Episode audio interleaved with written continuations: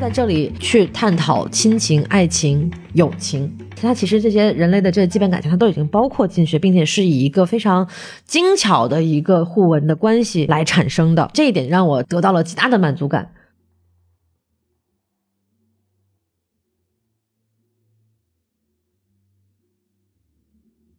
好，欢迎收听新的一集什么电台，我是孔老师我是大老师，啊，很不容易把大老师啊又回归到这个节目阵容当中啊，这是我们大概有一个多月没有录节目了，是啊，对对对，因为最近都比较忙嘛，然后没有节没有，主要是这个今天聊的这个节目主题吧，我一定得过来。啊，是吗一定？要过来装个逼啊！对哎好毕竟我们上海没有西多老师，所以这个装逼的担当就只能由我来完成了。那你看看，对，因为西多老师主要是他回国嘛，他也没来找我们，真是气生气，你真是。对他不愿意把这个逼格带到上海来，是吧？一定要带到南海。对，照理说，因为这段时间其实在国内也没有太多的片子录啊，所以说呢，大老师也一直没有过来录。这次大老师回归，然后呢，我是也是我们这个新年之后的第一期什么年代的节目，是的在这里给大家说一声新年快乐啊！祝大家晚年幸福那。你瞧瞧，最美不过夕阳红。哎呦，我的娘！嗯对，所以还是希望大家能度过一个美好的这么一个夜晚啊，特别在跨年的时候，因为我们这次呢，其实就讲的这个片子呢，就是在十二月三十一号的这个晚上上映的这么一个片子，叫《地球最后的夜晚》没错，啊，这是毕赣导演的第二部的这个长片。然后呢，也是因为一些原因掀起了这个轩然大波。待会儿我们具体来讲讲这个事情。在节目正式开始之前呢，还是按照我们的老规矩，还有我们的微信公众号 S M F M 二零六 S M F M 二零一六啊，大家从这公众号的这个后四位数 也也能看出来啊，我们电台终于进入了第三个年头了啊。相当的不容易了所以说我们争取能坚持到我们三周年，还没有什么因为原因散伙什么的。对，所以大家听到这儿，你应该知道了，马上也到了这个三周年的时候了，什么礼物啊，什么钱啊，都什么小火车呀、啊小飞机呀、小游艇啊，就可以刷起来了。对对对，什么商品商品房也可以啊，对吧？大老师买房是吧？对对，然后户口户口户户口户口很重要，对对对户口很对重要。嗯，好，那就我们今天就正式开始这个节目啊。按照我们这个流程呢，先进行一些简单的影片介绍，是然后先从评分开始说。这个豆瓣儿呢是六点八分啊，哎，这么作为一个饱受文艺青年好评的片子呢，分数是偏低的。对，呃。我记得就是在影片正式开映之前，这个豆瓣的分数应该是在七点六还是七点八，反正这个左右的区间徘徊。嗯但是上映之后，这个分数就歘歘歘的往下掉。OK，因为毕赣导演的那个上一部片子就《路边的野餐》，嗯目前为止豆瓣的分数还是七点八分。对对对，对因为我记得在没上映之前，《地球最后的夜晚》因为。已经在半年前在各大电影节上都已经溜过一圈了嘛，对在戛纳也露脸了，所以说那个时候在电影节上的评分，基本上这个评分都来自于各大媒体的从业人员。对那么在那个时候的评分还是、还是很可以的，跟上一部作品基本保持了一个持平的分数。OK，但是这部片子由于公映之后，这个后面的事情大家也都知道了，嗯一下子这个分数就狂跌不止，豆瓣都还算好的。对，我们来说一下猫眼的分数啊。嗯猫眼就代表了这个买过票的观众啊，是这个其实也是最能反映普罗大众买票的观众的这么一个想法。它的分数是多少呢？我们来揭晓一下，当当当二点八分，鼓掌！哇！哎呦我的妈！我们来提供一个另外一部电影的分数来进行一个参考对比啊。嗯，就是另外一位姓毕的导演，你说说他他叫毕志飞，哎呀，他的那部作品也是一鸣惊人、嗯啊，这个叫做《逐逐逐逐梦演艺圈》。逐梦演艺圈圈圈圈哦哦，不是逐在前面哦，在后面啊，对对对，反正就是结巴。然后呢，那部电影在猫眼上的评分是多少呢？你猜？你说，六点八分，哦呦，整整比《地球最后的夜晚》高了四分呢。哎呦，我的天天哪！怎么说呢？反正蛮尴尬的，蛮尴尬的。对，然后刚刚那个大佬说了，他其实在这个正式公映之前，其实各大影展也溜了一圈，也得到了不错的成绩。没错大概给大家说一下，就是首先是在我们前段时间结束的这个比较尴尬的金马奖，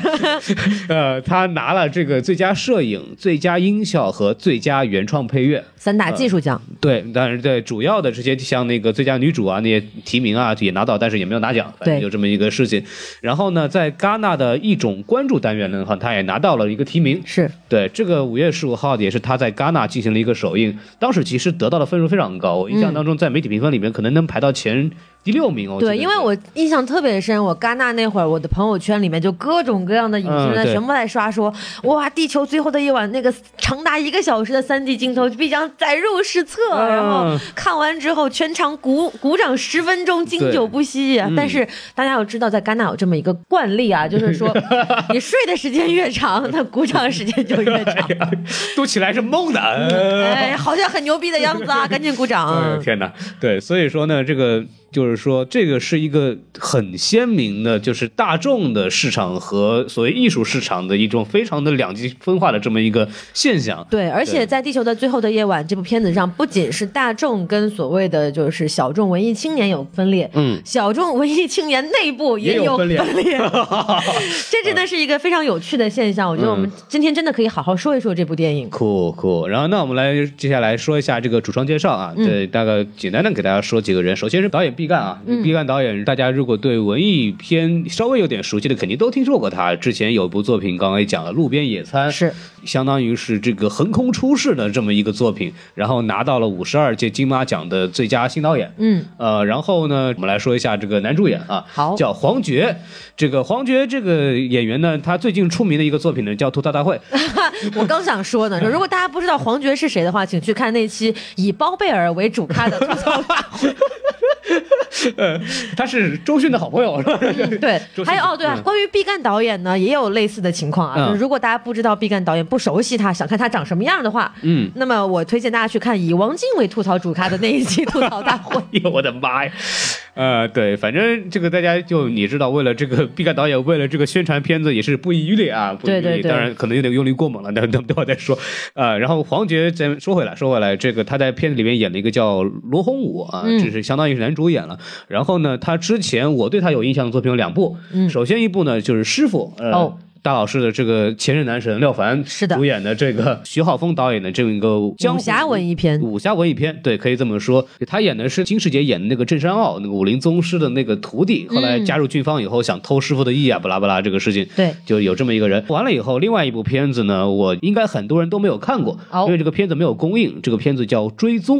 哦，知道，啊是罗晋主演的一部片子。然后这个片子我为什么知道呢？是因为我在第一届的平遥电影节的时候看到过这部片子。嗯我觉得从国产片的角度来讲做的还不错。特别黄觉在里边演了一个男配，是演这个一个富二代吧，其实是这么一个，他演的非常的好，让我印象很深。所以我从那部片子是记住他有这么一个演员的。大老师对这个演员有什么了解吗？我对他其实主要的印象也是来自于师傅了。刚刚孔老师提到那部《追踪》呢，我虽然知道这部电影，但是毕竟它没有公映，然后我也没有去看到过这部电影的资源，嗯，那我就没有看过这个电影。但是我对他的最深的印象呢，还是来自于吐槽大会。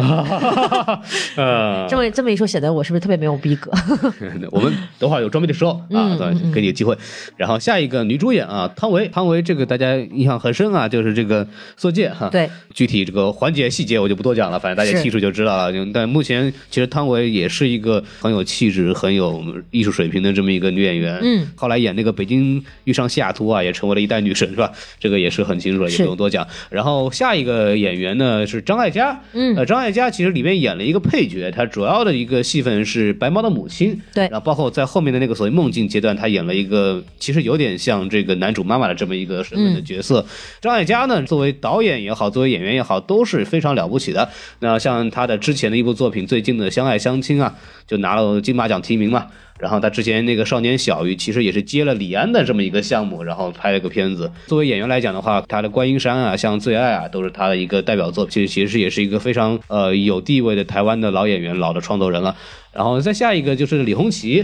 也相当于短暂的出场了一下，就是这个演那个白猫，就所谓男主的发小。这个大家应该对他最有印象的还是他的缝纫机乐队啊，演了一个鼓手。他出名的时候有一部电影叫《醉生梦死》，拿到了五十二届金马奖的最佳新人，也是他的一个出道的作品。然后演了一个家庭崩溃的这么一个 一个里面的一个小儿子呃。然后最最下一个非常重要。非常重要的原因是因为他其实是毕赣真正的御用，就是陈永忠，嗯。啊、他有一个身份叫毕赣的姑父，对，就是大家在看关于地球最后的夜晚的时候，会有很多文章提到老姑父跟小姑爹 这两个爱称。那就是其实老姑父指的就是陈永忠，就是真的啊，毕赣的亲姑父啊，对。就是一个在路边野餐里面也出现了的一位演员。那么小姑爹指的是谁呢？那指的就是黄觉。但至于为什么叫这个名字，对不起，我不是很混饭圈，所以我也不是知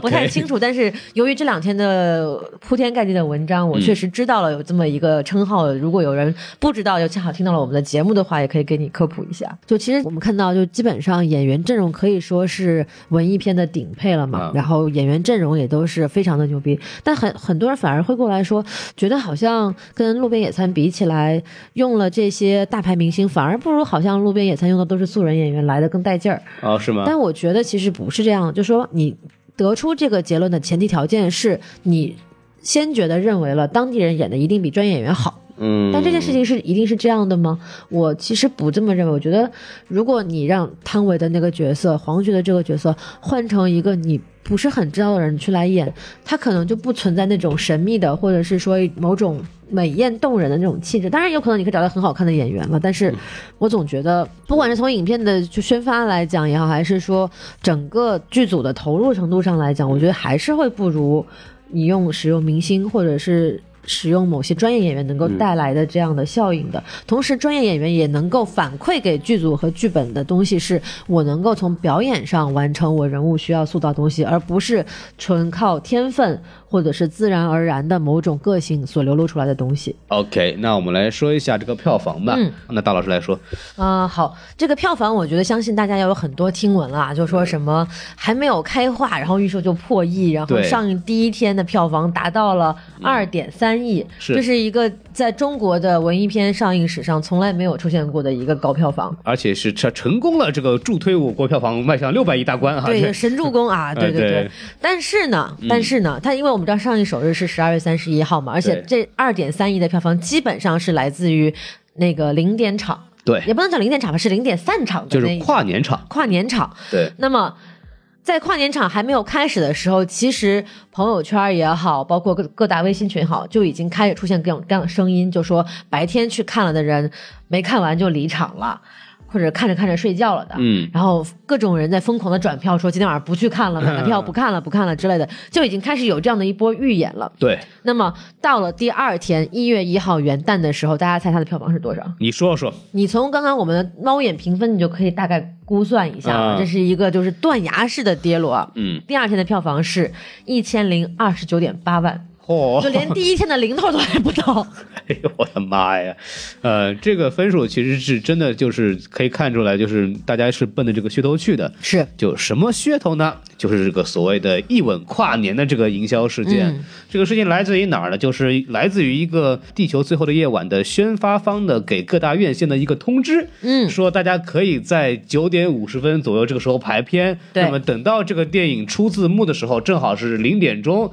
那么就可以作为一个这么所谓跨年拥吻的这么一个这个营销事件。他因为这个通知的指头就在那个朋友圈里给大家转发了嘛。对对对，对。其实这个事情说的再细一点是这样子，嗯。就是最一开始宣发方也不是最早想到这个方式的那一个人，最早是我忘了某个地方院线的院线经理啊，在就是跟宣发方进行沟通的时候就说，对。我们想搞这么一个跨年场，嗯。然后宣发方一听，哎，这是个好主意啊，嗯。然后就开始打各种各样的宣传物料，对。然后大概是在十二月初左右，嗯。抖音上。就嗯出现了有人用这样的手机备忘录，嗯配上电影的宣发资料，然后配上一些煽情的 BGM，嗯然后就说我要在二零一八年最后一天去见我最想见的那个人。然后等等等等，然后一和喜欢的人一起看，然后在电影结束的时候相拥跨年。嗯然后抖音嘛，大家也都懂是一个什么样的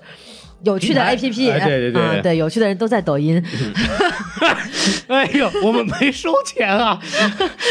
广告词太熟了，呃尽管我自己没有抖音啊。嗯然后，那么它的传播力是非常非常广的。是，那就嗯一下子就在很大的范围之内宣传开了。包括其实我自己知道，嗯这个能够通过看《地球最后的夜晚》跨年这件事情，嗯也是因为我的朋友看了抖音告诉我的。对所以说，那这样子一下就掀起了轩然大波，然后宣发方就正式下发通知说。希望各大院线能够在九点四十分的时候去嗯安排场次，这样大家可以去什么什么一吻跨年，是这样的。呃，对，因为它最后的电影情节的结尾也是这个黄觉和汤唯的这么一个深情的拥吻嘛，对吧？对，正好配上这个东西。然后说到这儿，其实我觉得我们因为有大老师分别看的，嗯对，然后我们可以分别说一下我们当时看的是一个什么情景。那我你先说，我看的话，就是首先九点四十分电影开场的时候。还没有来几个人，我当时在想说，是不是因为大家那个时候微信群和微信朋友圈已经就是传播开来了这个口碑，很多人就不来了。嗯，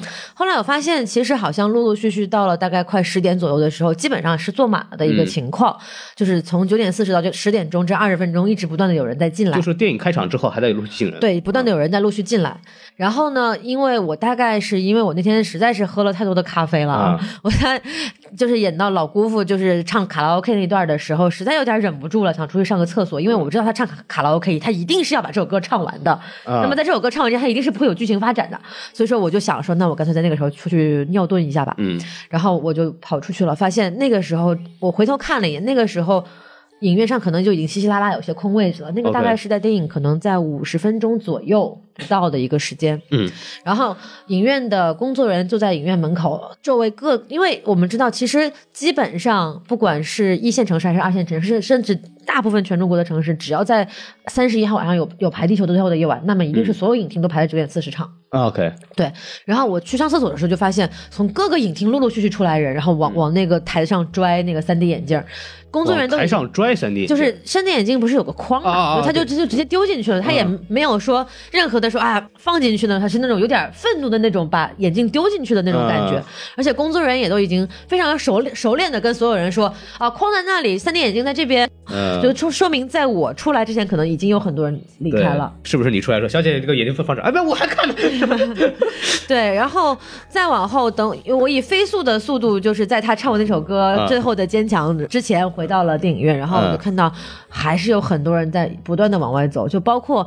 呃，戴上 3D 眼镜，剧情开展之后，也还是有很多人在往外走。然后等到最后电影结束，灯亮起来的时候，我看也就剩下一半人了吧。OK，但是我必须要说，虽然大家都走了，嗯但是大家走的还是很有素质的，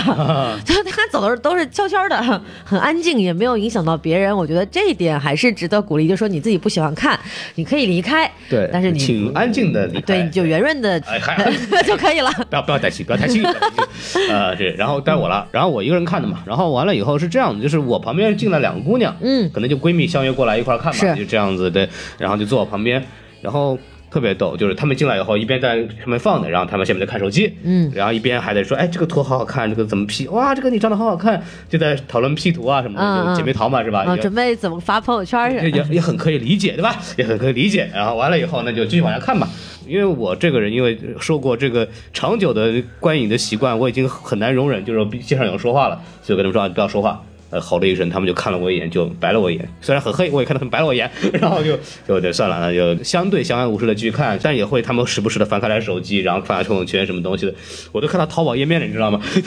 然后完了以后，那个什么，大概电影大概演到二十分钟左右的时候，他们突然就说了一句说，哎，我为什么需要戴 3D 眼镜？没有 3D 效果呀。哎，为什么别人也没有戴？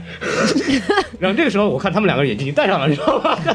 已经戴上了。然后我说：“你请你闭嘴好吗？请你安静。”我也没有说他后面会有的，我就直接说你闭嘴。然后待了半天说：“走吗？呃，走吧，反正也看不懂，走吧。”后来两个人啪啪就走了。他们两个大概刚走，大概还有五分钟不到。就开始进行了这个六十分钟的三 D 长镜头，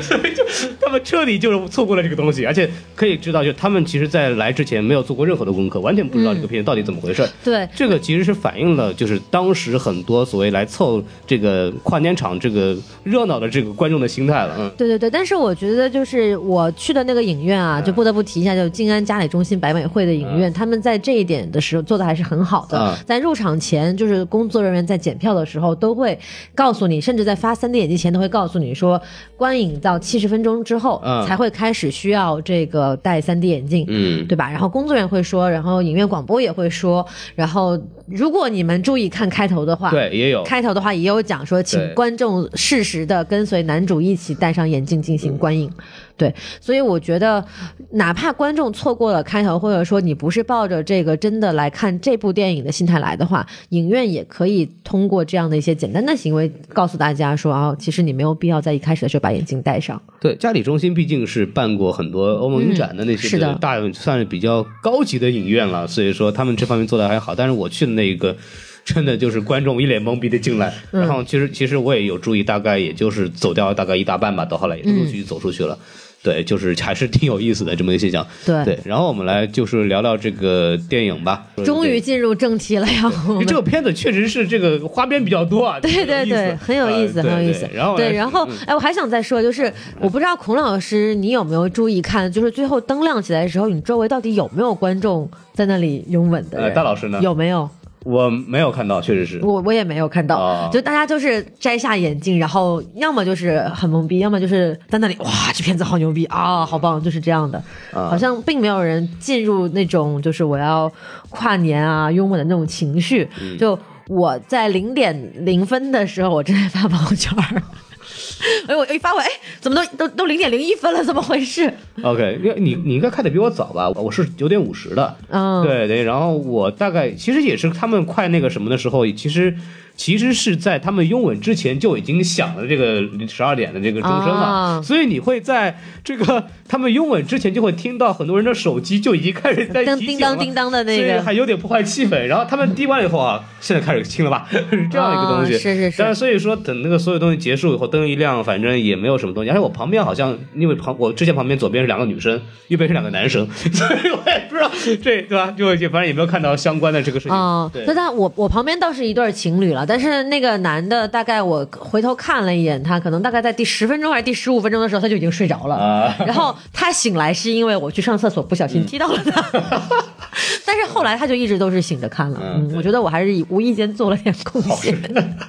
嗯，对，所以就是怎么说呢？他这是一个很有意思的营销的话题和策略，是。但是实际上从呃影片的评分来说也好，也从这个观众的现场反应来好，我们都已经说明了它确实没有达到他想要的效果。是的当然，如果它的效果只是为了骗电影票钱的话，那他做到了啊，承我承认，give it that，OK，、嗯 对对。然后我们来还说说电影吧，说电影吧，好好好来说电影，嗯说那么半天了，也就跟大家说说电影的事儿。然后在说电影之前呢，还是有一个必然的环节，就我们打个分儿。是然后大老师是吧？您应该是特别喜欢这个片子，对对对，我就看完这部电影之后，我就迫不及待的给他打了一个五颗星啊，嗯就如果十分制的话，我应该能给给到九分。，OK，啊，对，然后豆瓣上肯定是打五颗星的嘛。首先打五颗星就是说我一定不能让他这个分，哪怕也也就只有我这一个五颗星，我也不能让他掉太低。对我觉得，因为我真的非常喜欢这部电影，我觉得它应该是我二零一八年在院线里面看到的最好看的一部电影之一吧，前五吧，至少 OK 肯定没有问题的。OK，那我来说的话，我我有两个心态，嗯就是我是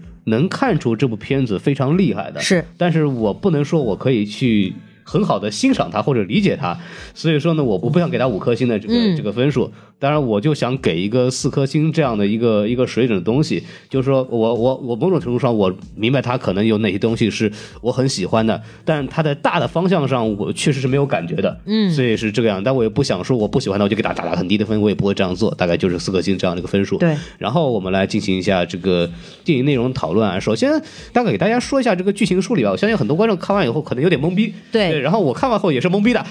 然后我也专门看了一些资料，把这个东西大概给大家捋一遍。这个电影大概是分两部分，就是以这个拿起戴上 3D 眼镜为这么一个。中间点，这个时间点之后呢，就相当于是黄觉演的这个罗红武的这么一个呃梦境的这么一个部分，然后前面呢是更多的是我们前情交代的事实的一部分，那两部分。但是我们梦境的东西，它更多是跟这个前面有一个互文的东西，我们之后再说。嗯，我们可以先说一下，就是在之前发生的故事里边，其实还分两条线，是但是以时间来分割的，就是在十二年前和现在。然后我们先从十二年前说，因为这个故事一开始的这个起头就是十二年前一个什么事儿呢？就是黄觉扮演的这个角色罗洪武，他收到他的这个兄弟叫白猫的一个这个消息，说你能不能运一车苹果过来找我？然后黄觉因为那个时候刚刚跟他那个前妻离婚，对心情很不好，他就说那就懒了一下就没去。结果呢，他白猫是因为欠了他们当地老大一个叫左宏元的这么一个债，然后呢，因为还不起呢，所以说呢，想让这个黄觉偷偷把一把枪带给他，因为那个枪呢是藏在苹果那里边去的。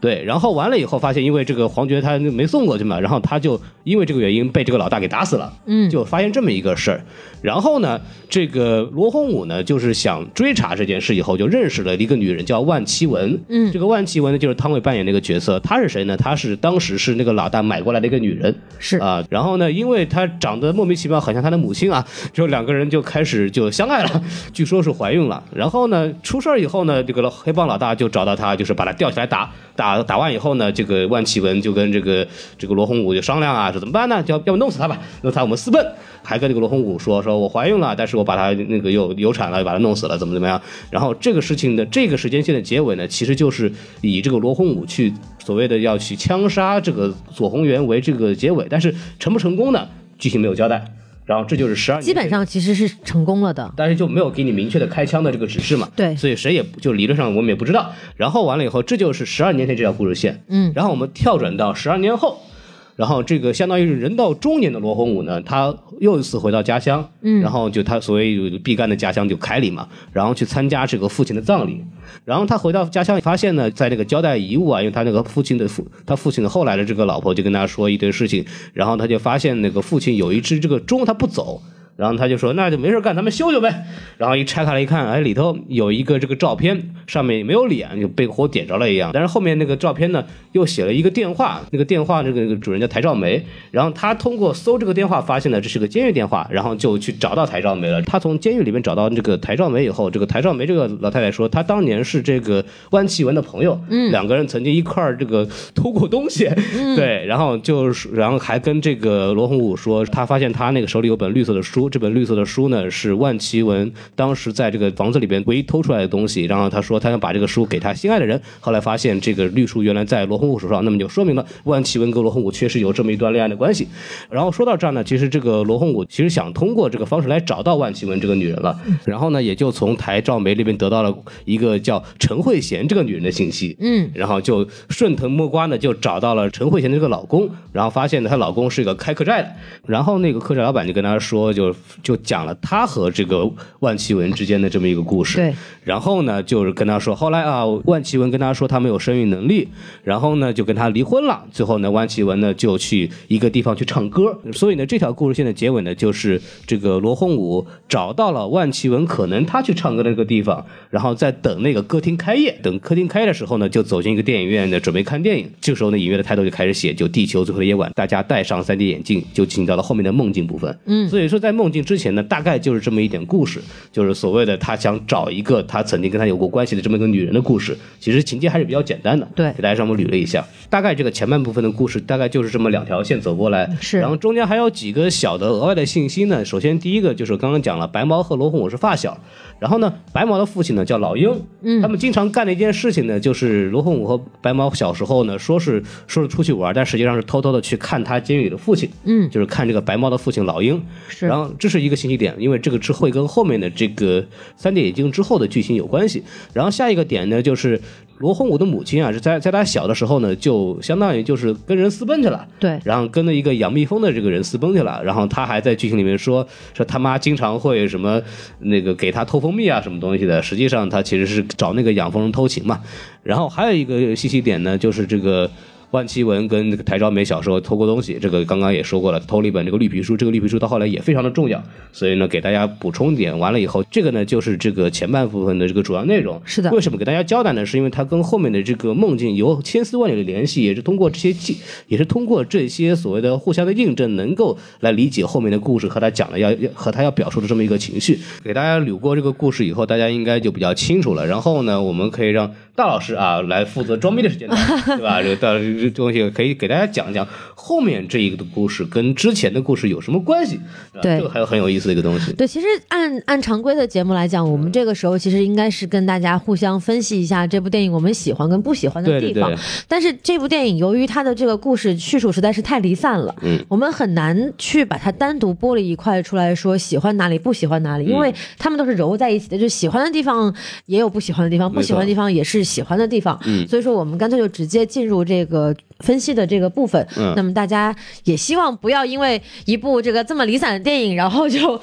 在我们的分析当中就睡着了。啊，对，对，然后那既然刚刚孔老师已经为大家梳理了前七十分钟现实部分的剧情，那么我就来梳理一下这个后面的三 D 电影当中的梦境的剧情部分，啊因为它其实跟前面的现实部分都是一一对照的。啊。就它的这个观影乐趣，其实也就是对我来讲啊，也就是来自于这里，就是说，如果你认认真真的把前七十分钟看完了之后，对。你能通过前面很多的细节，不管是语言、人物、场景、镜头等等，你可以去找到后面这些人物的线索。因为很多人都会说，哎呀，搞不清楚这两个人一会儿叫这个名字，一会儿叫那个名字，到底是谁呀、明明同一个人嘛，对都是汤唯，对，都汤唯，都黄觉，都都那谁谁谁，不就长脸长一样，我也叫不出来名字，就那谁。呃但是，就是如果你认真的看了前半部分的电影，你是能够明白他们角色关系之间的对应的。嗯，那么我就来简单的讲一下吧。哎其实我把它大概梳理一下，分为比如说物品的对应、人物的对应跟一个场景的对应。啊那最后我会再讲一下关于镜头跟一些道具的使用方面的一些对应。嗯，那首先大家肯定印象很深的就是吃苹果。对这个事情就是说，在前半部分，黄觉在回忆呃自己小时候的故事的时候提到过一句话，就是李红旗在那儿吃那个大苹果，就那哎个白猫那个角苹果，嗯，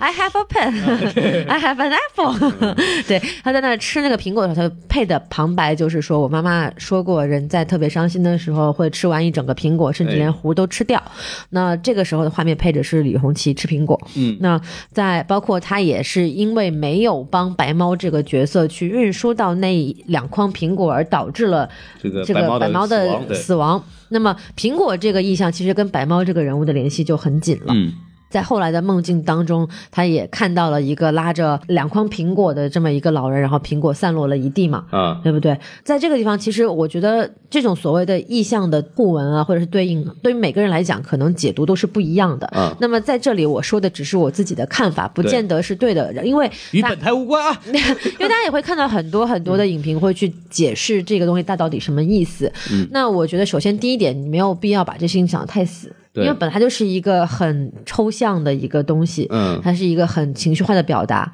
那你想怎么去理解，就是你的嗯问题，因为就跟那那句话说的一样嘛，就是说当。小说写出来之后，作者就已经失去了对这个作品的解释的权利，解释权就交给了观众。嗯，那每个观众大家也很熟悉那句话，叫做“一千个人有一千个哈姆雷特”。对，那么这个时候，苹果就是大老师的苹果，嗯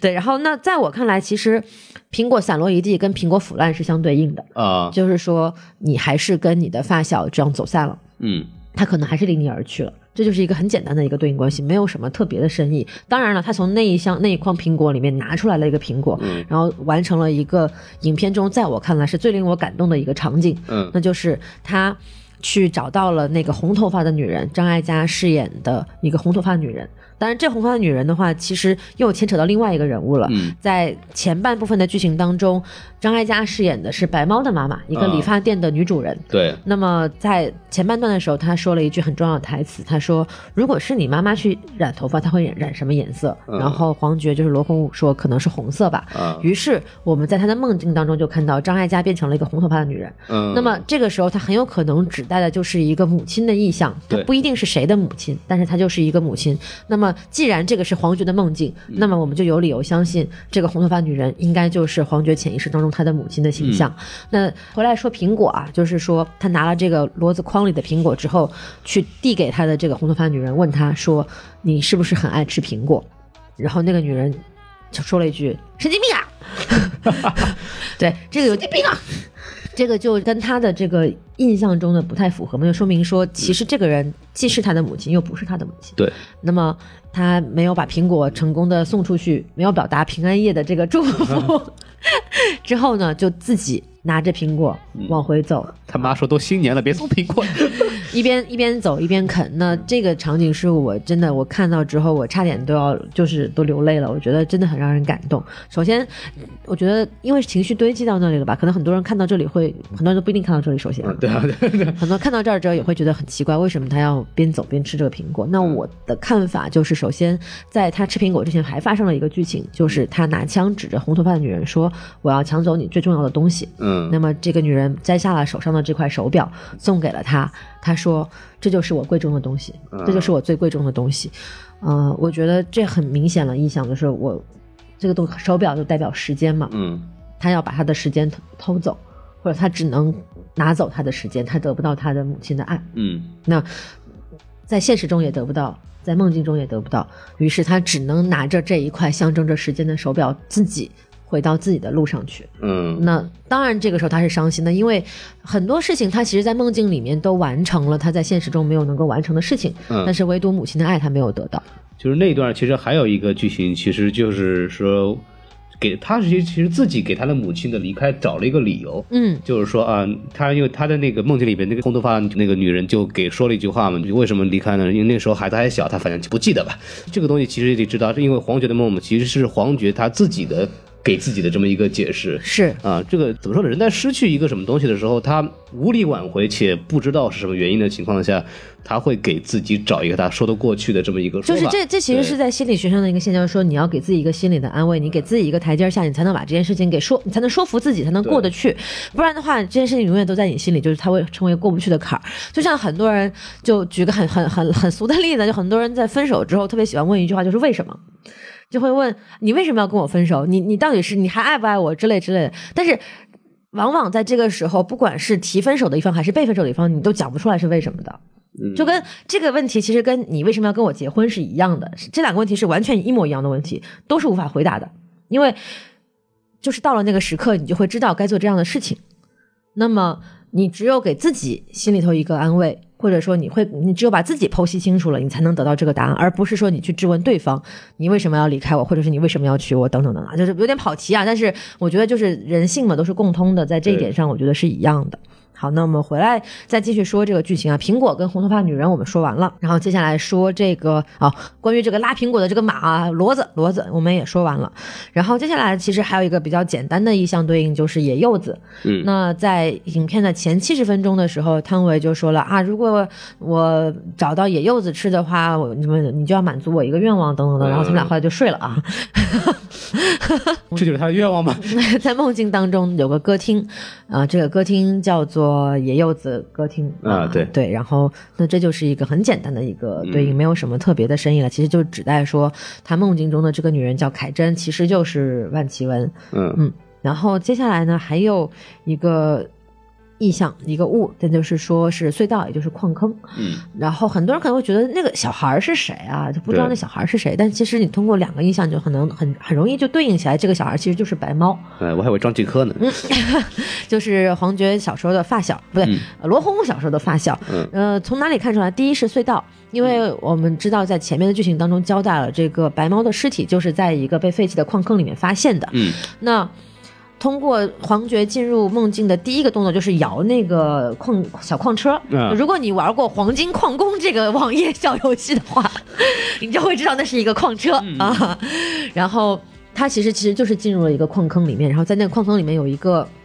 独自居住的小孩儿，对，然后他是他的胸口有一个老鹰，呃，他的球乒乓球拍上有一个老鹰的图案，对。这个老鹰的图案跟白猫。也就是李红旗饰演的成年白猫的胸口的纹身是一样的，嗯。同时白猫的父亲嗯也叫老鹰，鹰对。那么很容易你通过这两个意象就能对应起来，这个小孩其实就是年幼的白猫，而且还有一个地方，如果你不确定的话，还有一个地方可以帮助你，就是说嗯他要小孩要跟罗红武打乒乓球，对，但是在前面现实现实部分的剧情里面，汤唯还没有告诉黄觉说把小孩打掉的时候，呃黄觉也就是罗红武说，等他长大了之后，我可以教他打乒乓球。嗯那是不是侧面也反映，就是说，可能白猫跟罗红武两个人小时候在一块儿也经常打乒乓球，嗯这件事情哦，甚至可能就是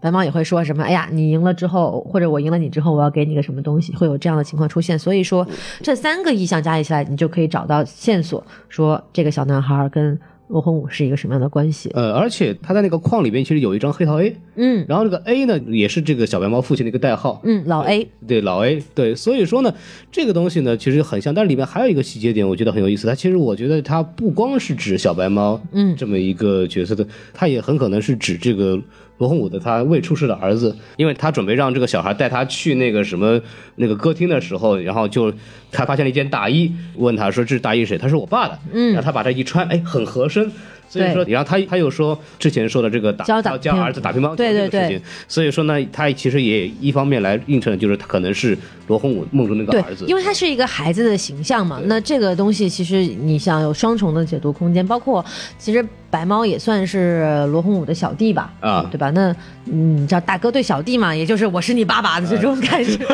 这么酸呐、伦理根呐、哎呦我的天！对，总之大家就可以去通过，就我觉得这部电影真的很有趣的那那个就是王老师啊，呃，啊，这个在我的梦境当中，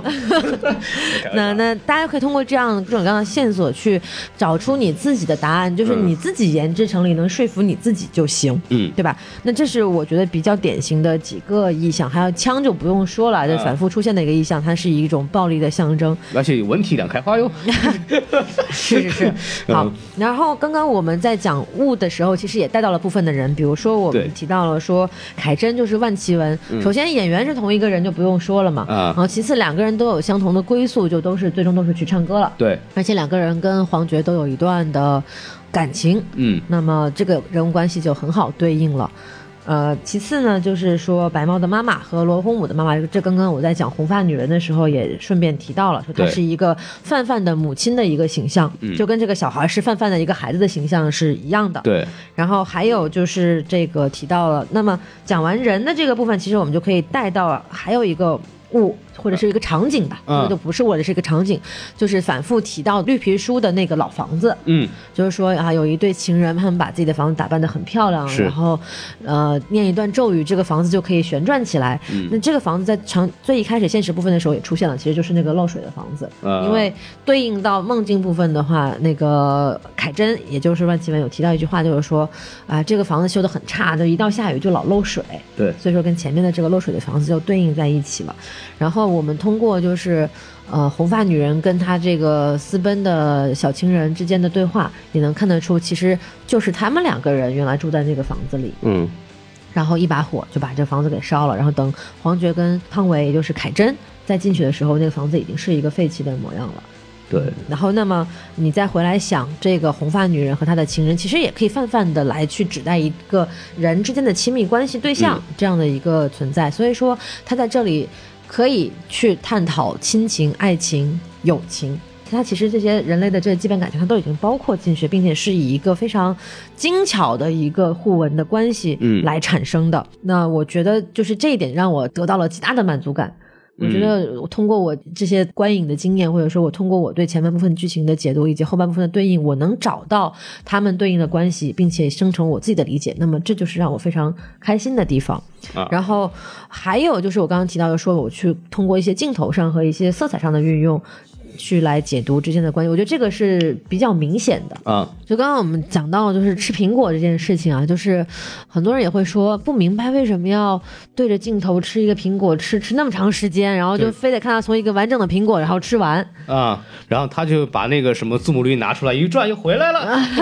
奇异博士，嗯，牛逼啊！然后，其实我在这儿想，我想就是用我自己的理解去解释一下。我觉得首先是这样，就是说很多镜头你觉得长的没有必要的原因是你没有进入到这个人物的情绪当中去。啊，就是如果你是在当下你是那个人物的话，其实这个时间对你来讲就是相对的，就是正常的。啊，因为我们大家已经太习惯了剪辑在电影中出现，所以说你会觉得说好像一个长时间的用一个固定机位去记录一个人的行为没有意义，但其实这就是最最简单、最最原始的方式去表现这个人物东西。就拿这个吃苹果的镜头来说，如果它一旦出现了剪辑，人物的情绪、人物的视角都会出现断裂，而且你会很难确定这个苹果到底是不是在同一个时间跟空间当中吃完的，尤其是在这样一部时空已经非常错乱的电影当中，如果你去剪辑。你就很难得到一个完整的那句话的含义，就是你在伤心的时候会把苹果连核一起吃掉。比如说这个地方剪辑一下，上个镜头是他啃第一口，下一个镜头就把核吃完了。嗯，你能够体会到他那种伤心的情绪变化吗？其实是不能的。呃，举一个很简单的例子来说，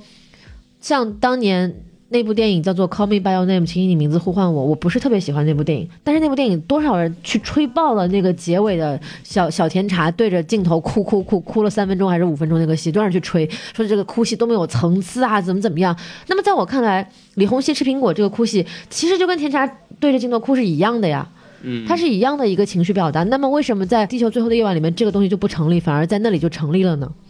对，其实其实是这样子的，就是如果他不把它拍完，这个镜头是没有意义的。对你，他目的就是说他吃，他要会把这个莲糊吃完，体现他的很悲伤。你又不把这个东西全拍完，那么这个东西它有什么意义？对，它其实就是让你体验那种，它其实就是这样，我吃给你看。对，就就他就是这么悲伤。对他其实就是让你体验一个完整的一个过程，就还是我刚刚说的，一旦出现剪辑之后，这个情绪就跳脱了。所以我还有包括很多影片里面很多这样的，就是记录动作的镜头，比如说拆什么表啊，然后走路啊，等等等等。这个时候出现剪辑之后，整个情绪就都是不完整的，搁在这个电影里面。嗯，所以我觉得。对于电影内部的逻辑来讲，这些的镜头的时间长，或者说是所谓的拖延，它都是有合理性的。除了就是人物这种很直白交代出来之后，你可以看到色彩有很明显的变化。首先在前半部分现实阶段，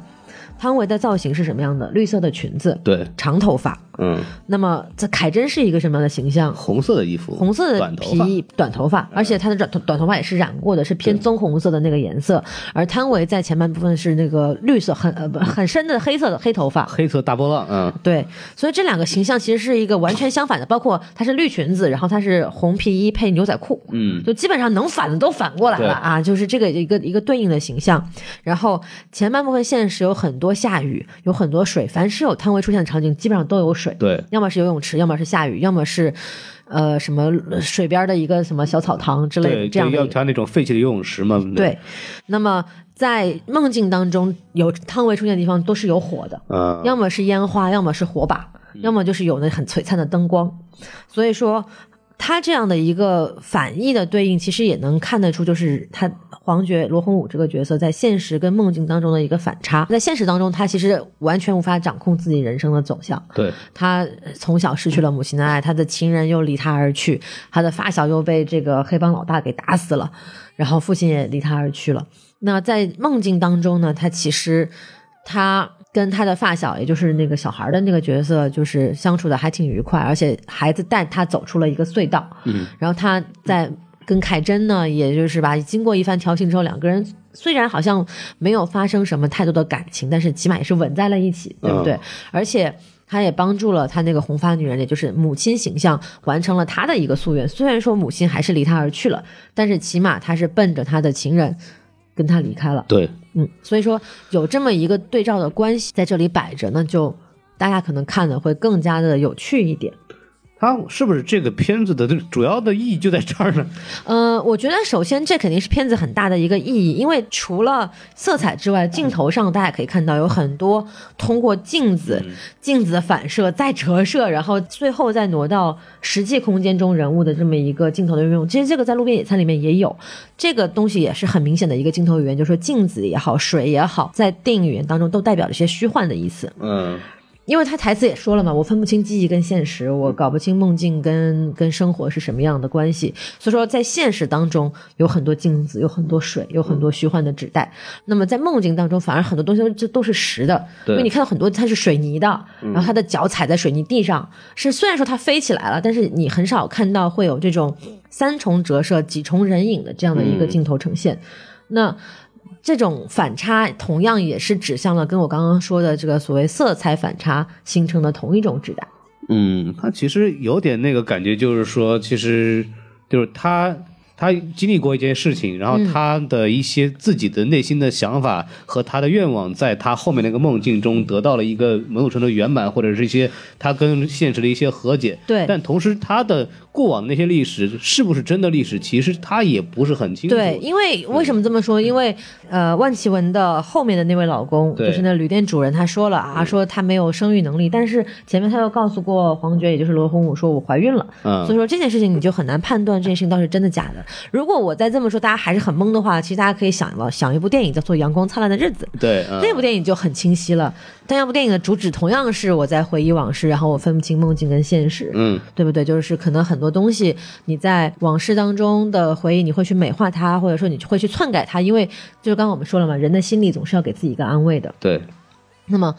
再往阳光灿烂的日子往前推，还有一部电影，也是一个男人在梦境当中演了一整部电影，嗯那部电影叫做《美国往事》。啊，对，然后其实《美国往事》跟《地球最后的夜晚》也很像，就是他有一个中年男人回到自己的故乡，再去回望自己青年跟童年的故事的这么一个感觉，也是关于一个女人。当然，你要讲《美国往事》是关于一个女人，那就太浅薄了，不是这个意思。它是关于一个跳舞的女人，没有没有开玩笑对对对，然后我觉得差不多吧，就是意象的解读跟拆分就到这里。嗯，因为我我我就稍微说一句，我对这个片子的一个怎么就是说一个细节比较喜欢的地方吧，嗯就稍微补一句，就是刚大老师说到这个前半部分有很多水的问题，嗯他其实对这个水。有很多的应用是帮助他进行一个情节推进和转场的，嗯就有两个点我特别喜欢。首先有一个点是情节我已经忘了啊，但是没有关系，它的镜头是一个转场，就是从一个场景转到另外一个场景，它是通过一个瀑布把镜头遮盖的这么一个方式。哦，那个场景是这样的，就是说他黄罗洪武推着他那辆小皮卡，啊，对，从说我我把他驮着这个女人，我把她拉带回了凯里，嗯，然后这个时候镜头上就开始呃下雨，就开始有水，然后慢慢慢慢慢慢就变成了一个车的前挡玻璃嗯。的那个在在下雨的样子，然后就到了转到了这个十二年前，嗯他跟汤唯两个人走在隧道里的这么一个场景。对，还有一个我印象当中的是，这个他在修表的时候，他这个表针在转的时候，我们是看不见的，但嗯他怎么通过它显示呢？是通过这个下面的倒影来反映他这个表现在那儿转的这么一个东西。嗯这种我们叫通过用用镜头和图像来讲故事，其实在这方面来讲，毕赣做的还是非常非常充分的，就是对他可以通过一些这种巧妙的方式来够来提供一些额外的信息，而不用通过像姜文那个就比较明显是 这个记忆是真的还是假的呢？我也不知道。不，但是这部电影中也出现了很多这样的台词，哎就是我分不清梦境跟现实。其实说到这里，我我就忍不住要说，哎，嗯、我这就是我不太喜欢的地方你说说就我觉得这部电影，可能很多人会觉得说，哎，好像没有路边野餐的灵气了呀，是不是太直白了呀？等等等等。但是我觉得这这很正常嘛。你这种片子，毕竟你拿了那么多投资，你是想要去卖钱的，你不可能再玩的那么高深了。你还是要就是稍微让大家看得明白一点是怎么回事。虽然说还是大家还是没有看明白，嗯。但是他已经在做这样的方式，他就不断的用大白话去说啊，我我我我拉了一箱苹果，发现苹果里头有一把枪，从此我就喜欢上了危险的事情，然后我分不清记忆跟现实，等等等等。但我觉得为什么不好？因为我觉得他把这个东西自己破梗了，啊，太直白了，拉出来说了，而且。就是这件事情，你回头去想，你会觉得这台词儿怎么这么矫情啊？对对什么叫做发现苹果里有一把枪，然后从此你就喜欢上了危险的事物？你喜欢上什么危险的事物了呢？嗯你是在指代这个喜欢大哥的女人算不算危险？对，就喜欢大哥的女人是一件很危险的事情吗？对吧？这个我们也说不清楚，所以我觉得。他不应该把这些东西说出来，还有包括就是影片最重要的一个梗，就是说，啊、爱人在这个房子里念一段咒语，房子可以旋转起来。那我觉得，就好像你不断的去强调这件事情，大家最后看到房子真的旋转起来的时候，也没有什么惊喜了嘛。哇，终于转起来了耶！啊，结束了，好开心啊！跨年了，好开心啊，对对吧？他就没有给人最后留下一点悬念，他把自己所有的悬念都破了。这个问题其实就带来，就是说我刚刚解读了那么多精巧的对应，他其实在讲重复的故事。嗯，他并没有让剧情有真正的有什么发展，他也没有让人物有什么内化和深化的东西，他只是把它对应了起来而已。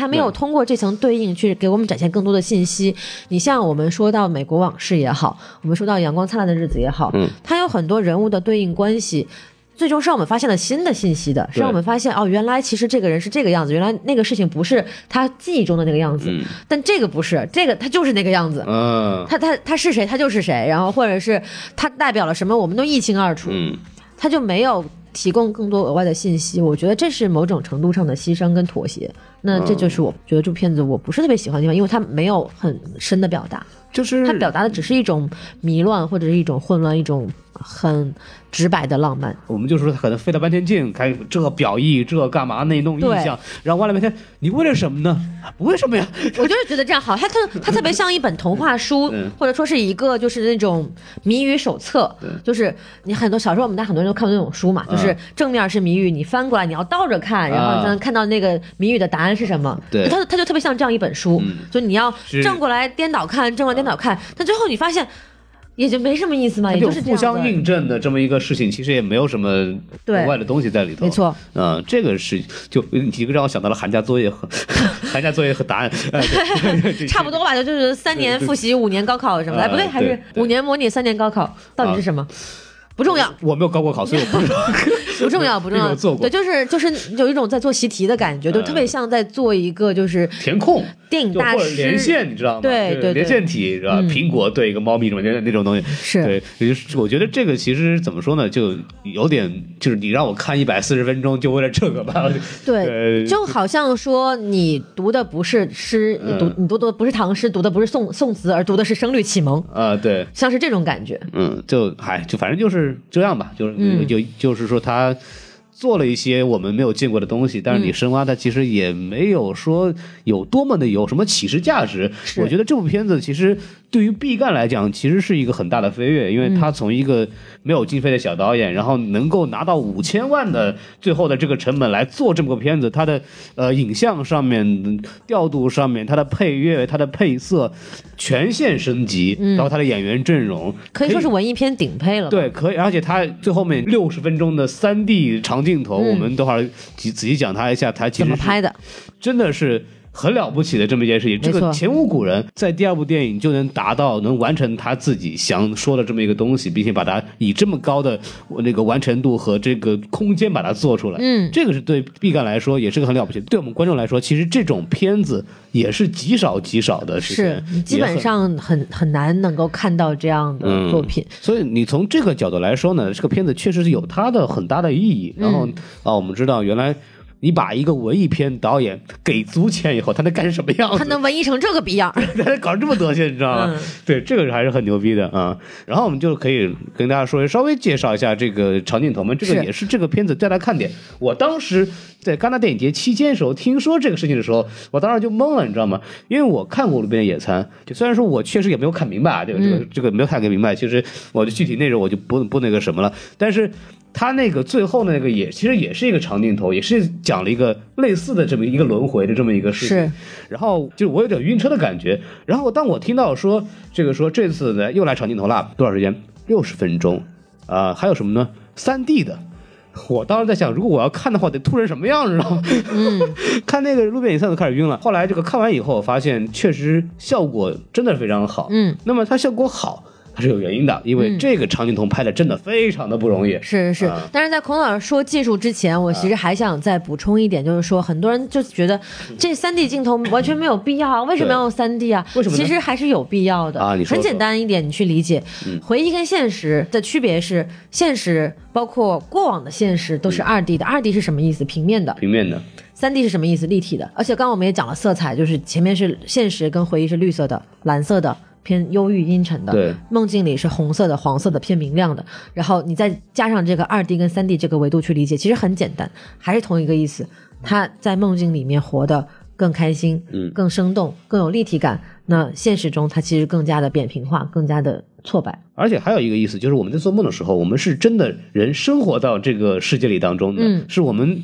有一个就是在玩第一人称游戏的体验的感觉。对所以说其实是更真实的。对，回忆的话，其实就是模模糊糊、飘飘渺渺，其实我们也就很难有一个确切的东西。所以说呢，在记忆的时候，它给了一个更加鲜明、准确的三 D 呢，其实也是有这个考虑在里面。对，而且为什么要长镜头？因为你的生活不会被剪辑，对。你的真实的，你你看到你的主观视觉看到东西是不会被剪辑的。嗯。所以说他在这里运用长镜头，其实也是想带着我们通过主人公的视角去经历这一个完整的梦境。嗯，对，那么在这里，我通过我的拙劣的解释啊，我觉得还是能够表达清楚为什么要用三 D 以及长镜头的。它嗯它不是说是完全为了炫技而存在对。，当然说到炫技，它确实也是够秀的了。这个六十秒长镜头，而且是三 D 的，真的真的非常的不容易。那么说到这儿，大概看了一些资料，给大家稍微说一下这个东西到底是怎么回事儿。首先，这个东西的难度在哪儿呢？就因为长镜头，说实话，现在已经不是什么很。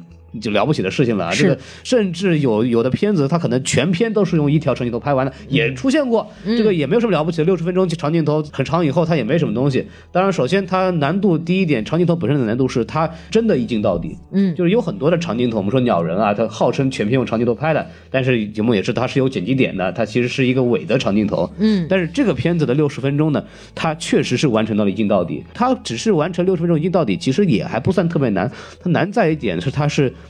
它里面有很多的这个阶段，有很多衔接点。比方说，它一开始是一个手持的，跟着黄觉走过那个什么矿道的那个地方，对，直到碰到小孩打乒乓球，都是一个手持的这么镜头，就是很正常的一个人手持镜头，大概十几分钟吧，这个东西。然后完了以后，从他们从那个矿道出来，有这么一段，就是拍他们两个人坐那个电动车出来那一段，那个地方其实是车载的，嗯，它里面跟那个车载镜头，然后相当于是那个有这么一个挂壁挂在那个上面，然后这是一个车载镜头。完了以后，它其实有一个索道，对，索道那个时候其实是一个跟拍，就是其实后面摄影师也端了个镜头，然后就是跟着那个黄觉也往下走。然后完了以后，他是一个手持之后是一个航拍，就是他碰到那个什么女生之后，那个他们有一个飞起来这个镜头，对，接了一个竹蜻蜓镜头，对，接了一个航拍镜头，然后他们坠落以后又是手持跟拍，然后完完成他什么打那个什么桌球啊一系列的东西，这个就完成了他整个六十分钟的这个镜头序列。其实大家可以看到，它里边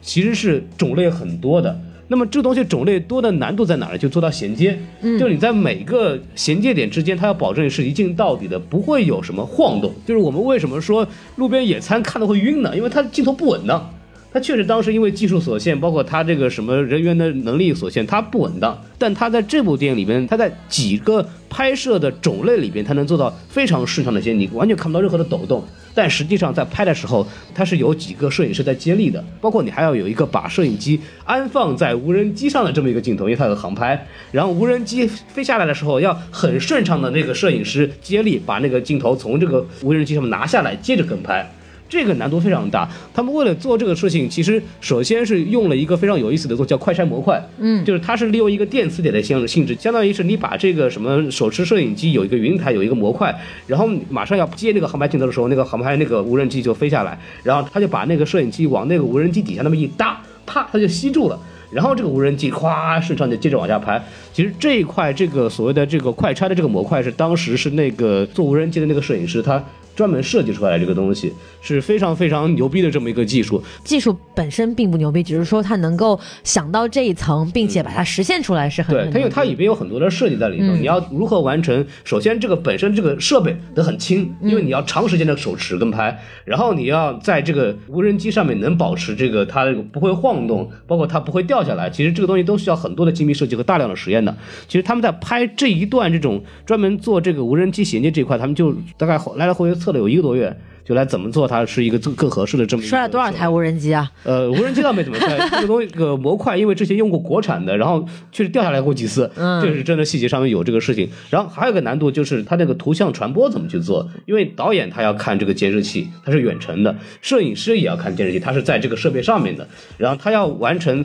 在这么长的从山上到山脚下这么多跨度，他能保证这个图像能够同步的传递到所需要观看人的手里，这一块也是一个很牛逼的这么一个设备和技术，它也需要去做很多的磨合，包括无人机的这么一个衔接，从山上到从山上到山下，它需要两个无人机的机师来进行控制，它在这方面其实做了相当多的实验。因为你要保证落点的精确，就有点像，甚至有点像这个火箭回归舱，你要回归落到地球上的哪一个精准的点一样，你去定位。因为我们在实际拍摄的过程当中，其实无人机的操作是非常困难的，它的变化是最多的。因为你一旦把这个机器升到空空中之后，你很难去进对空中的一些变化进行操纵，嗯，因为你只能你你唯一能控制的只是你手上的一个操控板。对，那空中比如说有什么任何气流的变化，有任何温度的变化，都有可能对无人机的拍摄造成影响。嗯，那它能够实现这一段无人机的镜头拍摄，大概有将近三分钟到五分钟左右的这个长度吧，具体时间我没有查过，不清楚。但是它能实现这么长一段，并且是前后衔接无缝的无人机拍摄的话，我觉得是非常不容易的。但是我很想知道，就是两个人同时操控一个无人机，这个是怎么做到的呢？它就是通过它也是遥控器操纵嘛，然后它其实主要为了实现的是一个匀速的前进，嗯就是当你一个一个无人机从那个一个地方移到另外一个地方的时候，它其实有这么一个所谓的，就它有可能会晃。它为了保证他这东西不晃呢，需要另外一个这么一个人快速的接上去，通过两个的话是两两段信号的衔接嘛？就是第一，可能前半程是一个人控制，后半程是另外一个人控制，对，你需要。这个换那个时候，他其实会晃的。主要是这个时候容易出现信号的缺失，无人机很容易在就是交接信号的时候突然掉下来。所以说呢，就是相当于就是说，那个人就前面一个机师他已经开始把这个飞机减速的时候，另外一个那个是遥控器，另外一个人已经准备好把这个加速给摁上去了，所以他能保证这个飞机的这个信号转接，它是能保让这个飞机以一个匀速的这么往前走。它是这么一个东西，嗯。其实这个是很难的一件事情，是，呃，这个他们当时他们是经过无数次的试验，几个月的试验，然后真正的实拍一共拍了四次，终于在第三次的时候成功了。啊、对，嗯，这个第四次一般都是我们说的就是保一条保一。条，对，对到后来是保了两条嘛，嗯呃，就是万幸啊，万幸，就毕赣当时就是说，如果这个拍不成，我就不拍了。对 对对，然后包括就是中间很多问题的交接都有问题。其实刚刚孔老师提到还有个拍摄的问题，就是说画面同步传输的问题。嗯这个其实也是我们现在很多电影拍摄，尤其是动作戏拍摄、嗯大型坠车场面拍摄的这么一个难点所在。因为一般信号传输的这个距离是在一公里范围之内对，那如果你要在这么大的空间，还有垂直空间的运动的嗯话，这个信号的传输确实容易出现不同步。对，它有索道呢。对你这个画面，如果一旦出现不同步的话，其实对于长镜头来讲，这是一个致命的打击。嗯你像我们平时拍电影，很多剪辑啊什么的，你一一两个画面没看到，或者说你这一段画面里面有一个镜头没看到，其实不要紧。嗯，但如果长镜头你有一个镜头把握不不精准的话，那整个长镜头其实就是失败的。对，那我在这个毕赣的这个他的镜头传输里面，我其实没有看到说他究竟用了什么样的设备实现了这样的信号传输，但是一定是他加强了这个这个东西它其实也有两个人在，做这个一定是一定是有嗯。至少两个以上的组别去进行这样的一个信号的交替。它有不是有个索道吗？对。山上和山下有两个团队对，它一定是有及时的这种信号交替，并且是可能现场的所有的设备都是跟随着镜头一起去运动的，及时转场，这样的情况才有可能得到解决。哎，它里面还有一个就跟焦怎么做的？那个嗯跟焦师傅是跟着这个摄影师跑完全程。那肯定的，对，这个很就是什么，而且都是那种人家那个镜头啊，是索道从上往下做索道下来的，他是从顺着山跑下去的。对这个，这个其实我们就是必须要说，摄影师很辛苦，但是其实我们在现场拍摄当中看到最辛苦的是跟焦的大柱，对，因为。他才是保证电影画面不失焦最重要的那个人，就是摄影师可能更多的关注的是构图以及整个人物运动的关系，他不会去在意说这个画面到底有没有跟得上焦。嗯，但是观众在观影的时候，如果失焦了的话，其实第一会影响电影的表达、文本的表达，第二会很影响观影的体验。对对，所以说不要小看任何一个技术环节，哪怕只是一个普普通通的跟焦的人，他在整个制作环节当中也是非常重要的。对，而且他这个片子是夜景为主的，嗯那对焦的跟焦的这个要求就更高了。这个对所以说非常非常的了不起的这么一个成绩。好像据说这个剧组大概有两百多个人吧，前后参与了这一块的这个拍摄。从技术角度来讲，真的是一个很大的工程了。没错中国导演来做成这个事情也是非常的不错的这么一个事情。对，然后这一块技术上的东西我也介绍差不多了。嗯，然后最后想给大家再说一下这个片子的一个投资部分啊，为什么要说它呢？因为。我们一般来说对这个国产的文艺片的这个印象呢，就是小成本啊，嗯就是我请一些不太有名的演员，比如说黄觉，没有没有没有，就请一些不太不太有名的演员，比如说他的自己的姑父啊，然后以一个很低的成本来啊、做一个片子，然后因为文艺片在国内也卖不出钱的，除非你是贾樟柯，贾樟柯其实也很难在国内江湖儿女也没卖多少钱嘛对，。也也卖不了很多钱，所以说呢，一般没人敢拍这么大的这么一个手笔。然后毕赣来说，只是他的第二部片子，他就敢这么干。那么他其实在这个拉钱方面其实还是很有值得说的地方的。那么在这边我我也稍微做了一个小的调查了，给大家稍微说一下这个部分的一些东西。说这个目的呢，其实也是通过这个给大家一些呃启示，这个文艺片到底它可以通过什么方式能弄到一些钱。首先，我们就可以从到这个金马创投会开始，因为地球这个项目最早是从这个金马创投会开始的。嗯，因为毕赣先是拿了金马的最佳新人导演嘛。对，嗯。我们知道很多电影节还有很多的颁奖季的一些项目，他们其实不光是说我给你颁一个奖这么简单，它其实是更像是一个行业内部的一个论坛。嗯，他颁出了这些新人奖，他颁出了这些成片奖之后，他会跟这些导演也好，跟这些制片组也好，会有一个后续的一个交谈，嗯还有包括前期也有，像我们今年呃已经是去年了，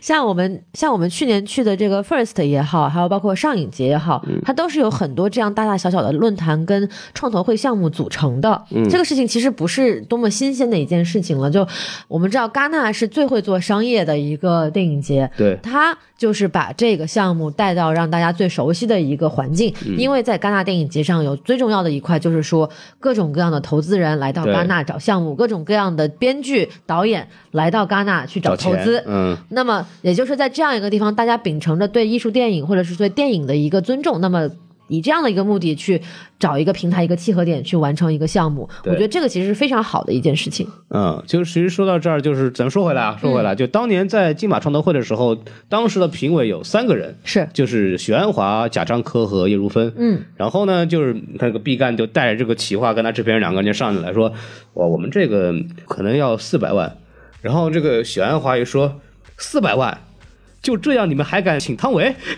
对，你们好歹你加点吧，对吧？然后那个贾樟柯一看说啊，你们这个故事这个梗概，妈的写这么飘，我靠，你们这个预算这个肯定拍不了，得往上涨啊。然后那个第三个人叶如芬一看说，要不我投资你们吧。整个这个就把它从一个四百万这么一个体量的这么一个项目，把它变成了两千万的体量。啊，这是一开始这么一个阶段，然后他们就开始就那有这么个一开始的投资开始拍了嘛，嗯，然后他们在拍的时候，同时呢就会发现就是。他们看到了贾樟柯导演他是怎么干活的，结果我们之前也介绍过，贾樟柯导演他其实是一个说他的电影在国内可能卖不了多少钱，但他是很会利用海外的艺术片市场来给自己去找到这个钱的。然后另外一个导演其实也同样这么做的，因为他的片子同样在国内完全拍不了，完完全根本放映不了，就是娄烨。然后他也是通过在国外的渠道来只得到一定的收入，来让他这个片子能做出来呢。那么贾樟柯用的公司叫 MK Two。然后呢，这个娄烨的那个用的公司叫 Well Bunch，这两个公司呢都是欧洲非常著名的做这种艺术片的这个预售渠道的这么一个公司。然后呢，他们就成功的找到了这个 Well Bunch，就是地球这个项目。是就是 Well Bunch 这个公司呢，就是呃一一看这个项目还不错，那么咱们。那个什么，再给弄弄看有没有别的这个公司愿意投资啊？然后就找到了这个叫 CG Cinema。CG Cinema 是一个法国的一个非常著名的这个电影制片公司。然后 CG Cinema 这么一加入呢，就成功的把这部片子从一个中国导演这个片子变成了一个中法合拍片。嗯，讲到这个中法合拍，相当于中法合拍。啊，合拍合拍合拍，不要再说下去了，了停停停停 停，然后这个 CG Cinema 一看，我们得多支持啊，是吧？就说啊，那既然中法合拍呢，它它可以那个什么满足一个什么条件呢？就可以从法国的国家电影中心申请专项的基金扶持。嗯，然后那个这个组织叫 CNC 啊，是这法国比较重要的一个电影组织。是啊，有点像这个中国的中影的那种感觉了。然后通过这种方式，就已经拿到了首先的 CNC 的这个资助，然后呢，还有十万欧元的这个海外预售，相当于这个钱就拿到了。然后拿到这个钱，去给他们这个拿到进一步的投资。然后他们除了这个之外，还得到两个好处。一个好处就是我们刚刚提到的这个长镜头里边的其中一个摄影师，那那个摄影师一共用了三个三个摄影师，其中一个摄影师是来自于呃国外的这个叫 David 这个摄影师，他就是从索道到航拍中间的那个摄影师，也是中间难度最大的一块的这么一个摄影师。他呢就是通过 CG Cinema 的加入，才找到这个人来完成了这么一个长镜头项目。其实从技术角度来讲，也是完帮助这个电影能完成了一个它的一个制作升级，对，然后还有一个东西，最重要的是，这个片子通过了 CG Cinema 给到了福茂，嗯，那就是戛纳电影节的选片人，然后就让他成功了，就是进入了戛纳的法眼。这个对这个片子其实是非常非常重要的这么一步了。所以说呢，他通过这种海海外发行的预售渠道，成功的给他了打开了这么一个继续往下走的一个路。这个其实是一个非常重要的，我们叫文艺片，它怎么通过赚钱呢？因为说实话。国内的文艺片为什么它赚不着钱，或者它弄不消弄不了这个大片的成本，是因为国内没有 CNC 这样的国家机构能够给钱来扶持文艺片，同样也没有像 MKT World Bunch 这样的能够帮助艺术电影能找到预售渠道的这么一个公司。这就是中外其实在艺术片来讲发展不平衡的一个很重要的这么一个差距。对，那么。呃，地地地地，那么留那个地球最后的夜晚，他通过这个方式能够给他自己找到钱。其实中国从第六代导演，也就是以贾樟柯为代表的这些年轻青年导演，现在已经是中年导演了。对，开始其实大部分人走的都是这样的一条路，他们先是在国内完成，或者说自己完成一些剧本，然后再拿到。国外的一些电影奖项、文艺片奖项去获得一些奖项，然后获得国外的一些关注之后，嗯，那么在国外的这个。基础比较好的市场当中获得一些投资人的支持跟青睐，那么在这个基础上，在国外拍片之后再返回来拿到中国来上映也好，或者是拿到中国来做任何的呃发行也好，嗯，它其实是这样的一个老路子。那贾樟柯也是带小弟入门嘛，对，然后呢就是走了一遍这个从中国到法国，法国再到中国的这么一个老路子，嗯，这样子这个这个玩法其实并不新鲜，但是。难就难在你要怎么样，还是回到我们最初的话，就是说你要拿得来作品，能够能说服别人愿意去为你付这个钱。那如果他不是毕赣，如果他不是拍过《路边野餐》，他也不可能拿到这些钱。哪怕你作为我们的听众，你听懂了，嗯这些东西你都知道，但是如果你没有能够拿得出手的作品，其实你就算知道这些路子，其实也没有什么太大的意义。所以说，还是回到我们的老话题，就是你一定要能够。做出有表达的东西来，那么我们再回望现在中国的文艺片市场，真的能有表达的东西有多少呢？是不是大部分都还是在停留在一个很纯粹的精神层面，很。甚至有点自我欣赏，嗯，有点无病呻吟的感觉呢。怎么说呢？其实路边的野餐，其实怎么说也，我们刚刚讲的，他也没有说，就就是说你，我们说现在去判断它的很多的艺术性也好，你去做文艺片，很有很多人关于地球夜晚也会去争论嘛，说啊，不是说人看不懂东西就要就要文艺片是吧？不是说好像你炫耀一下就是就是做牛逼的三三 D 镜头，它一定是要有一个内核在的。那那内核是什么？它其实就是说你这个东西，第一能够给人带来的共鸣性，能够在在人类情感的共同体当中产生的一个波动。嗯，第二就是说你所带来的实验性和先锋性，这个其实是判断你的艺术性的最大的一个标准。嗯，那其实，在路边野餐或者是说地球最后的夜晚之前，我在毕赣之前，我们很少会有看到这样的国内的艺术电影剧很意识流的去传达一个完整的一个故事。很多人会有意识流，但是意识流着意识流着就会像。地球最后的夜晚有点有点散，那路边野餐是形散神不散的，这个我还是非常能够给到他这个认可的。我觉得很大多数人看过路边野餐和地球最后的夜晚这两部电影对比起来，你也是能够看得出来这样的区别的。像我们说路边野餐，你是人物之间是有互文，然后它是有它是有推进的，但是地球最后的夜晚，你看到就是一个正反面去看的这么一个谜语书。是这样子的一个情况，嗯嗯，然后我们就是可以说回来，就是刚刚我们就是说到目前为止，它是从四百万变成两千万，嗯，那么他们是怎么从两千万变成五千万呢？是怎么变的呢？哎，这就是涉及到国外国内的钱了，就是他们拿到这些国外的这些钱或者资源回来，就开始拍片子了。拍片子的话，那么除了这个之前的钱之外，他们自己要投资的，就是所谓必干自己的这么一个影业叫这个。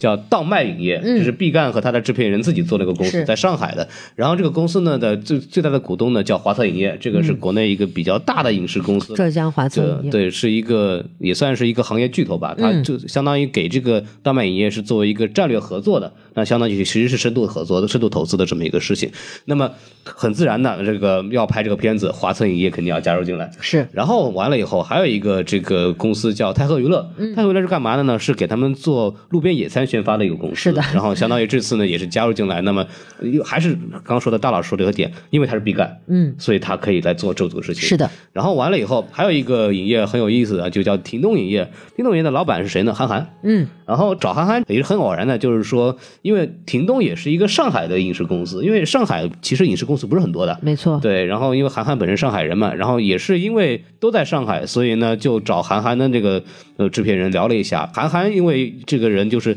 也想支持一把这个。所谓的这个年轻导演嘛，就一拍即合呀，然后那我也投一把吧，就投进来，投进来就开始拍好了。一进来这帮台湾的美术不行，嗯，因为这个这个凯里嘛，那毕竟不是台湾，对吧？这个搭出来的这个景啊，就不符合他的要求，然后那没办法，扔掉吧，全部撤掉，然后然后所有的停拍，一天三四十万成本就扔掉停拍，然后直到了找到了一个当年白日焰火的一个美术指导叫刘强，嗯，然后然后他让他来全部重新来做这一个美术的工作，对，所以说呢，这就造成了什么呢？就是影片的一个拍摄周期严重超期。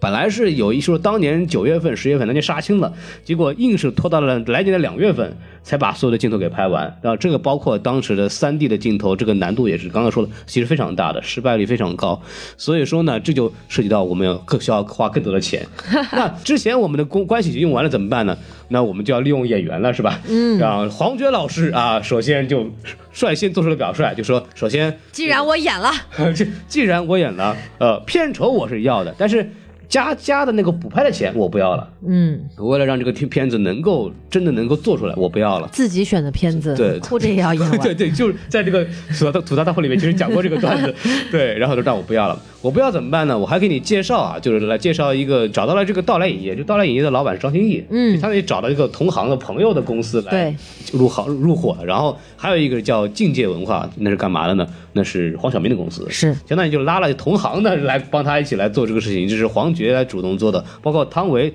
汤唯其实是。当然，汤唯没有少没有少拿钱，但是后因为后期这个片子涉及到严重的抄袭和补拍，那个像汤唯这样的演员，他其实时间是非常宝贵的，不太很就很难去找到他去做补拍。但是汤唯为了这部片子的能够顺利的完成，然后他还专门那个时候从别的剧组请假，请了五天的假。然后其实只要他拍两天，但是他请了五天的假，他跟毕赣说：“我专门多请了几天的假，无论如何，我说我一定能保证这个片子能够顺理当当完成出来。”对，这个也是他在呃拍摄期间得到了一些演员的帮助。那么这是拍摄期间的事儿，这个这个这个钱就开始往上涨了，嗯然后这个钱还没有涨完，就怎么到五千万的呢？他拍完以后，他要做后期啊，是做后期以后，你要跑电影节。做电影节的时候，你需要去做那个 DCP，就所谓那个片子的母带，嗯要送到各大电影节去播去。那么目前当当时那个状况呢，因为同时在做后期，所以就是说赶一个电影节做一遍 DCP，赶一个电影节做一个 DCP，那么每一个 DCP 都是很多钱的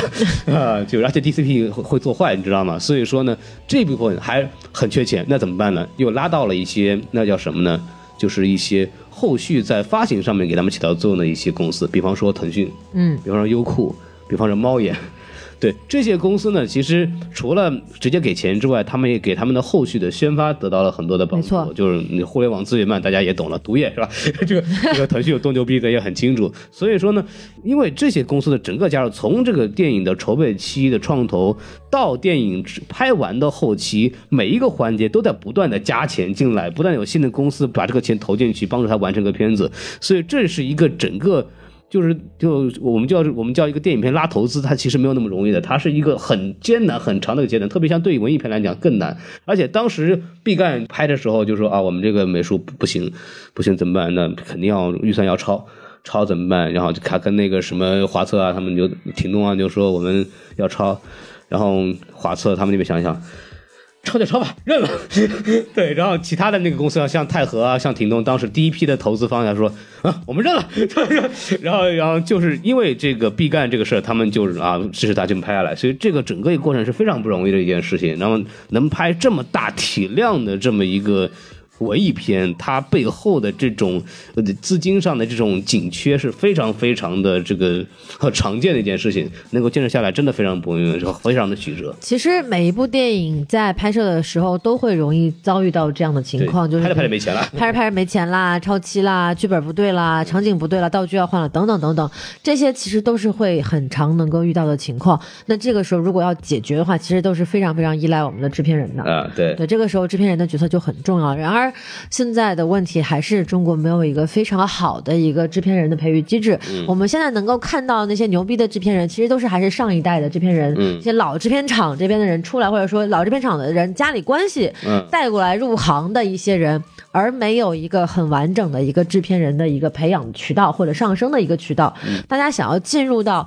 这样的一个圈子里去工作，也不是一件多么容易的事情。嗯所以我觉得，就是你从不论从市场的角度来看，也还是从人才选拔跟培育的机制来看也好，中国的电影市场在这方面真的是非常非常的欠缺。嗯嗯，所以我觉得两方面吧，都应该去做一个全面的升级。那么，既然在二零一八年我们的票房达到了六百亿，那观众的观影素质也在不断的提高，观影品味也在不断的提高的情况下，我们是不是真的应该去花点功夫去完善整个市场机制和人才培育的机制？对，当然这个也不是说这个马上能做到，特别是制片人的培养其实是非常难的。这非常非常依赖经验这件事情，所以就是所以说，很多人会觉得说，哎，我为什么不能开个学校，直接教你怎么当制片人行？这东西其实教不来，这东西你跟最一开始的那种做手工，它其实就是一个。有点像一门手艺一样，都是你一定要有师傅带，你一定要去经历整个完整的一个制作过程，你才会明白每一个环节在哪里可能会出问题。你在那个问出问题的时候，你要怎么样去应对跟解决？嗯，对，这个怎么说呢？国国外也会有专门的制片专业，对但是国外的环境跟国内又不太一样，国外它已经国外的产业跟校园的教育其实结合的是非常紧密的，而且国外的这种所谓的就和我们叫好莱坞的那种嗯固定的商业工业流程，是一个非常细致和成熟的这么个体系了。那么其实这说真的，你说国外的那种国内那种环境跟这个完全不一样，嗯国内的制片人面临的环境其实是更恶劣的，他要处理的问题对更更加的复杂。而且而且在中国完成这件事情的话，一定不可能是自下而上，一定是自上而下的。如果上面不改变，那下面再怎么倒腾努力，其实都是没有啊什么意义。对，好，那我们今天其实聊差不多了啊，嗯聊了嗯其实不光电影的事儿，也聊了很多产业相关的一些乱七八糟的事情。没错反正给大家借此机会就是做一些分享吧。啊，因为这个片子的非常的用心，所以我们也准备的非常用心。嗯，对，然后我们今天其实就把它说到这儿。就其实我们看到，就基本上演员阵容可以说是文艺片的顶配了嘛，啊然后演员阵容也都是非常的牛逼，但很很多人反而会过来说，觉得好像跟路边野餐比起来，用了这些大牌明星，反而不如好像路边野餐用的都是素人演员来的更带劲儿。哦，是吗？但我觉得其实不是这样，就说你得出这个结论的前提条件是你先觉得认为了当地人演的一定比专业演员好。嗯，但这件事情是一定是这样的吗？我其实不这么认为。我觉得，如果你让汤唯的那个角色、黄觉的这个角色换成一个你不是很知道的人去来演，他可能就不存在那种神秘的，或者是说某种美艳动人的那种气质。当然，有可能你可以找到很好看的演员了，但是我总觉得，不管是从影片的就宣发来讲也好，还是说整个剧组的投入程度上来讲，我觉得还是会不如你用使用明星或者是。使用某些专业演员能够带来的这样的效应的，同时专业演员也能够反馈给剧组和剧本的东西，是我能够从表演上完成我人物需要塑造东西，而不是纯靠天分或者是自然而然的某种个性所流露出来的东西。嗯，好，咱们说到这儿，这个明星的事儿，我们就可以说票房了。对，然后我们这个节目就说到这儿，其实也差不多了。然后还是给大家说一下这个我们的微信公众号 S M F M 二零六。S M F M 二零一六，这一期我们也是花了很多时间来专门做了很多东西，所以说大家如果觉得还比较喜欢的话，欢迎给我们打赏啊。到这个春节前了，哈哈对对 马上跟是不年终奖也该给我们对对 发一发？发一发，发一发，就是支持我们一下，说坚持这么久，真的非常的不容易。是的，对，然后呢，我们就跟大家说一个再见吧，然后还是希望大家继续关注我们什么电台，然后关注我们后续的很多其他的节目，就这样吧，拜拜拜拜。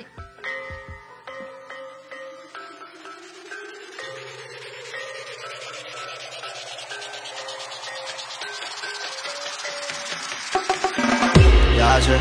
无声，金堂木，花叶浮生，阴阳树。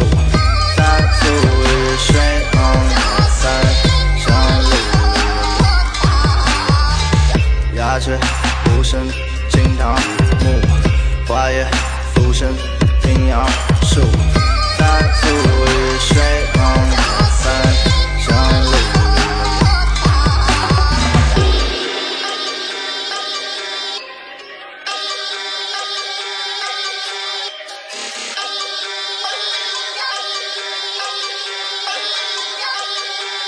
呀，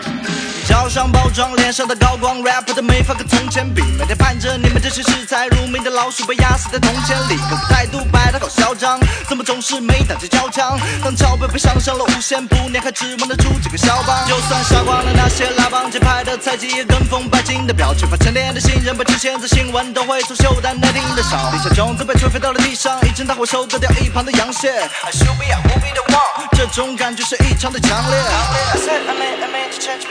I said I made I made to change man. I've been living from hood to mainstream. Highway I speed the spinning panel got me sending metal in a tiny pencil. I said I made I made to change man. I've been living from hood mainstream. Highway high speed the spinning panel got me sending metal in a tiny pencil. 哎，我不信要走向国际就只能做舞曲。哎，台上是黑人，但老子们也要唱母语。哎，把金汤姆埋藏在宝石般纯净的湖底。哎，这支撑的呼唤声才能够让它再浮起。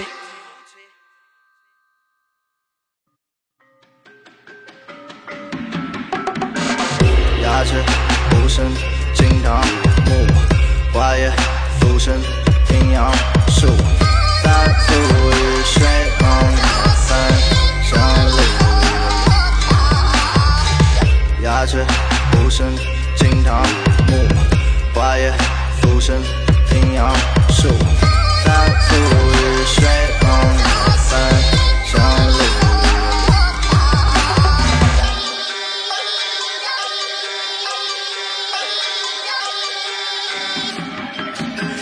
离。地上硕鼠蝗虫，地下卧虎藏龙，手里攥着最牛逼的资源的人脉和人，却只会落伍盲从。所以我带上拳头，就算单打独斗，也要打破陷阱牢笼。我们带领中文说唱，首先在洛杉矶占领桥头。哎，罗狗们别不服气，好刀本就该留给高手提。从养猪那撬走了玉，再从孔融的手里削走梨，在说唱时留下痕迹，全都是靠我的知识和拳头。拿走你客套的烟酒，请给我大钱，别给我点头啊！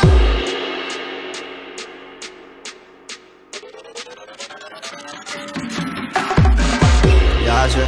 无声惊堂木，花叶浮生平阳树，白素与水旁三相里。鸦雀无声惊堂木，花叶浮生平阳树，白素与水旁。